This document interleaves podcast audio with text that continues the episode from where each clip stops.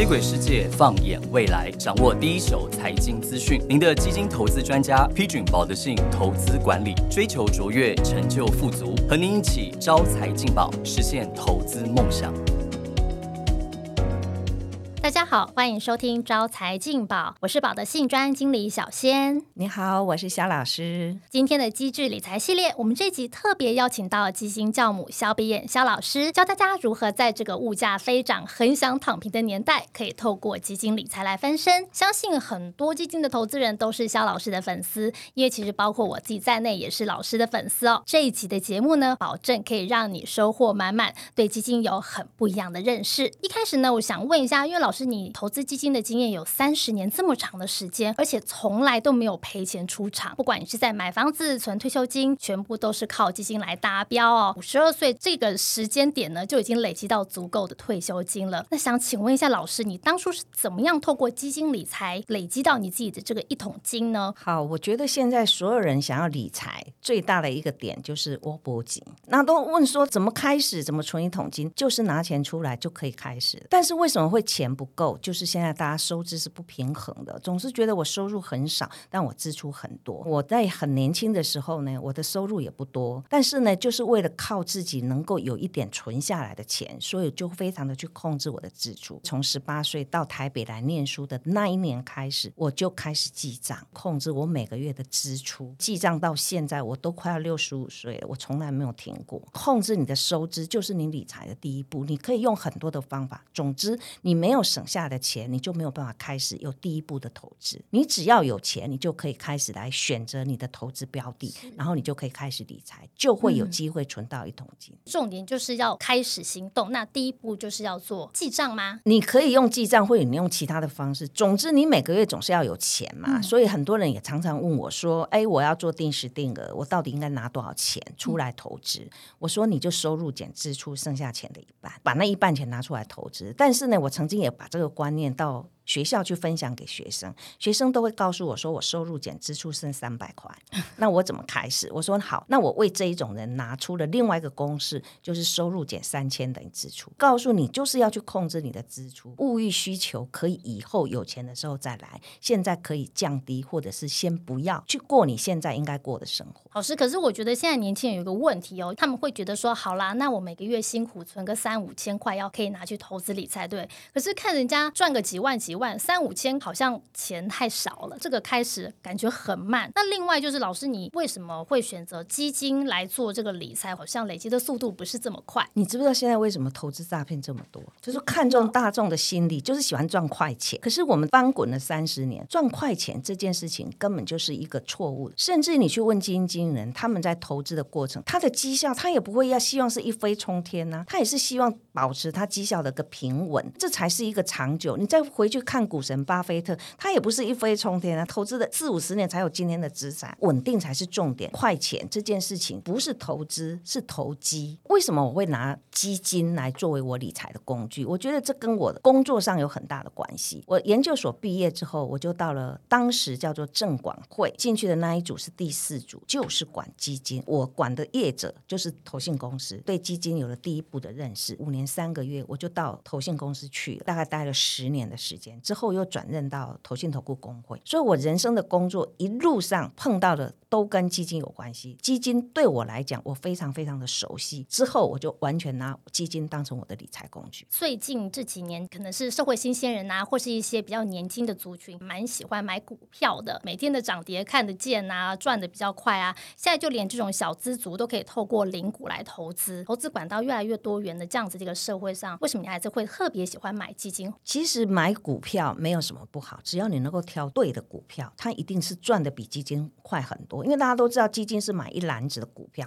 所以它的风险降低。我们最强调基金是风险降低，可是风险跟报酬永远成正比。那你买股票，你是压一只，压对了，你的报酬率真的非常惊人，因为你每天可以十趴，第二天又二十趴，这样直接的去累积。但如果你压错了呢？对错之间是你要去抉择的。基金经理人呢，挑股票的时候，他也希望他买到的是成长好、未来会涨的股票。他是靠了一群很庞大的研究员在帮他挑股票。一般投资人，你的团队是什么？朋友圈呐、你就是这边听一个，那边听一个，电视听一个，然后你就去买了。其实那很容易翻跟斗啦。理财就是稳稳的、合理的报酬率，才是一个长久之计。可是我觉得我也听到很多朋友在问我说：“哎，你自己在基金界工作啊，你可不可以推荐一些基金啊？”那那我自己看了一下，现在目前境内外基金加在一起有超过两千档，怎么样挑选出好的基金？大家都很清楚，我是做定时定额，我很少很少买单笔，但我也会买单笔，就是在我定时定额的报酬率出现很难看的时候，我就会买单笔。所以我常常跟投资人讲，其实投资也没有那么那么难呐、就说你就是把自己的快乐建筑在别人的痛苦上就对了。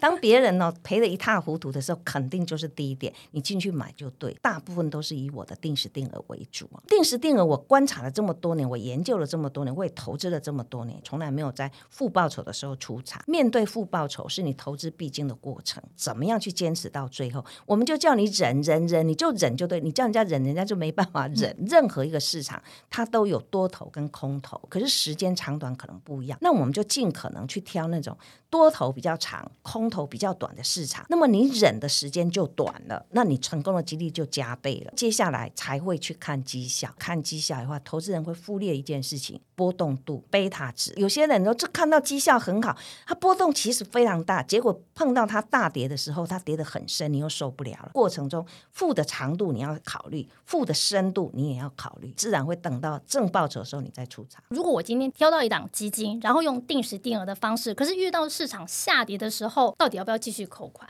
如果你能够很用心的，一开始就去挑，挑到那一只是好的基金，其实我觉得你下跌的过程，你就是一定要继续的扣下去。定时定额非常忌讳的就是停扣。可是如果你一开始买的基金不是这样子挑，网络上随便啊，人家说这一档我赚很多钱，然后你也不明就里，你就买了，这时候你就要好好的去回想我刚刚教大家的那两款，不好就立即的断舍离。反过来看一下，要做停利不停扣，老师你也是这样做吗？刚开始投资的时候，我的的确确非常纪律的执行停利不停扣。为什么要停利？你想想看，我们刚来市场也没有太久，市场下跌，你怎么可能会不恐惧？我是因为到了现在我才不恐惧。碰到的大事越多，你就会相信真的都会过去。可是当下你是不会相信，你会觉得你现在一个不知道还有明天吗？老师，你讲的就是去年那个时候一路就是不知道从三月开始跌跌跌跌到十月，我的心情就是你刚刚讲的那 那个心路历程。可是我都坚信它是会过去的，因为我历经太多大事了。但是这些是必须要你去历经过，你才能够有这样的坚定的心。所以你要慢慢来。建议大家要停利。那我什么时候要停利？其实大家最想学的就是哪一个时候是最高点，最高点我就来追。可是学不会，到现在没有人知道什么是哪一天叫最高点。可是你的高点又怎么解释？每一个大波里面还有很多小波，所以我觉得高点这件事情不要去想了。那既然不要想，那我怎么停利？我就说你定一个你可以接受的停利点，比如说我定十五趴，我定二十趴，我每次看到我就停利。那这样有什么好处？当你看到有利的时候，股市一定是涨的，但是至少我先落袋做停利是有可以抚平大家恐惧的心灵。老师，像你这样子资深的基金投资停利，对你来讲不是那么重要。我挑的都是长期趋势向上、多头比较长、空头比较短的市场，所以我知道它没有最高点，它只有波段高点，它会一波比一波高。如果我现在不需要用钱，我为什么不能等？我们投资不是为了要那漂亮的报酬率，我们更要丰厚的本利和。理财叫做累积资产。不是在累积报酬率，你累积报酬率你也不会有钱，但是你要累积资产，你才会越来越有钱。现在我基本上是不停利，但是它的前提就是你能接受，还有那是你的闲钱。很多朋友就问我说：“哎，现在到底可不可以进场啊？现在到底是不是低点啊？我应该要什么时候开始扣款？”这我真的是非常常被问到一些基金理财的问题。如果你是一个小白，我会建议你，你从低点扣起是非常好的。因为你人生的投资刚开始就非常甜蜜，你会非常喜欢这个。就是我当年第一笔投资，我不是做定时定额开始，我是做单笔，单笔？然后我买了一个月以后，我就赚了三十趴。啊，超高，所以我就赎回了。我人生的第一笔投资实在太甜蜜，所以我从此就爱上了基金。可是你要知道，当你九年要回到一个我要累积资本。我累积资本就是我随时都应该可以进场，更何况我用的方式是定时定额，我就是摊低成本，我已经有在摊低成本。如果你在这个市场上已经很久的人，你随时都应该开始，只要是可以接受的基金，好的基金都应该随时。然后是向上的市场嘛，老师，那你这边可不可以提供一个数据？就是听说你这边有试算不错的基金，它长期的报酬率其实非常的。可观哦，因为我要去分辨说哪一个市场是多头比较长，空头比较短，所以我去试算了非常多种类的基金。那我为什么会觉得说这时候的台股基金会比较好？是因为它没有汇率，它不用被汇率吃掉。那如果你今天是一个海外基金，你可能要把当时的汇率再加回来，但是我们很难去这样做，所以我就直接拿台股基金来讲好了。我的试算时间是从二零一二到二零。二一十年的中间，定时定额都没有停口，一路过来，中间经历了非常多的大事。经历完了以后，到那个时间点，你赎回，我发现它有四百趴，四百趴真的非常，所以它就是一个很明显的告诉你，它就是牛市是比熊市来的长很多的市场，自然而然你长期投资，它的报酬率是越长，报酬率越好。等等回去，我就要下单定期定额太股基金了。另外，我也想帮这个投资人问一个问题哦，就是很多人都在讲这个加码跟解套，加码就是为了要加速我的解套。可是老师，你对这个这样子的观念你认同吗？其实大部分的投资人都是为了解套，解套的目的是什么？就是抹平。我常常讲就是打平。其实解套跟加码在我的逻辑里面是不一样的。我们今天为什么要加码？是因为我买了一只很好的基金，它只不过是因为市场就像 COVID nineteen 来的时候，我。什么市场不跌？哪一个基金不跌？跌很深。可是当我觉得它很好，它是我精心挑出来的基金。可是它跌很多，只做定时定额，每个月这样扣，我觉得太慢。我想要在低点时候多买一点，这叫加码。可是解套是什么？你已经套牢了，你可能买错，你在高点买几，你可能买了一个单笔在高点买，或者你买到一档非常烂的基金，空头很长，你现在被套住了，所以你想要解套，这时候的心态就是我想打平。所以我常常都是越摊越平。对，越贪越平，因为你不知道。它其实要躺在地上很久，加码也好，你要解套也好，你是不是应该要挑那种不要再躺太太久的基金去做这件事，才比较值得？还有，就算它不会躺在地上太久，可是是你买的那一只刚好是那个类型里面绩效是垫后的，你一定要这么做吗？不是不行，而是不值。你要不要把钱放在更好的地方，用更好的基金赚回来的钱去弥补你这边的亏损？不要每一次都一定要把报酬率就是要分开算。哦，这一只就是现在赔五十趴。我就是要把这一只抹平，这样子我还觉得我投资比较舒服。好像这样的观念很怪。糟糕，我身边好像有蛮多朋友，包括我自己，有的时候都会犯这个错。看到那个基金负很多，我就想说，那我就要一定要把它摊平，然后让它回本之后立刻赎回。赎回对，但所以你投资的十年打平，有这么开心吗？没有。老师听你这样一讲，就觉得很悲伤。讲到这里，我们有时候看到一个市场暴跌，之前这个 Coffee Nineteen 的时候，整个市场大幅的下挫，因为会很恐慌嘛。怎么去思考？这个时候就是应该真的就是要勇敢去加码吗？市场暴跌恐慌，如果我跟各位讲，投资人你恐慌是正常的，因为你是人。一定会有恐慌，不要以为你恐慌好像别人都不恐慌，我我是错的，没有没有，其实大部分都会恐慌，只是因为我们恐慌的程度比你低很多，是因为我们在市场上太久了。从过去两千年到零八年到这一次的 COVID nineteen，当每一个市场暴跌的时候，你一定要去回想。它是什么原因让它暴跌？包含这一次二零二二年的暴跌也是，两千年的暴跌是因为科技泡沫化，零八年的暴跌是因为金融海啸，COVID nineteen 是因为疫情，去年的暴跌是因为通膨太高。除了疫情之外的其他三种，我把它归类为叫做经济因素，疫情叫做非经济因素。只要是非经济因素造成的暴跌，通常股市会很快就回来。如果你是一个老手，你就勇敢的进场，加码的钱你就用比较短的时间把它加完。比如说加大你的扣款金额，或增加你的扣款次数等等的方式去做加码。加码其实策略你有很多种不一样的怎样情况，会用不一样的策略来做加码。那这样子再回到我们的主题，总整理一下，就是说，如果我是一个投资新手，他想要在三十岁之前滚出第一桶金，那透过基金理财应该要怎么做？举一个，我帮我小孩做理财，我小孩五岁就开始做基金投资了。老师，我觉得你小孩真的很我拿的是他的嗯压岁钱，这可以给小白做一个参考。他的压岁钱每年可能会拿到一两万块。现在你知道小孩的压岁钱都很多，那个阿公阿妈谁都给了很多钱，然后收起来。我们以前的压岁钱是妈妈拿走，现在压岁钱都是妈妈开个是户头存起来。那我觉得那钱就不要在那浪费。假设他今年收到两万块的压岁钱，我再给他增加一万六，就让他有三万六。三万六是不是可以扣可以扣一年嘞，三年？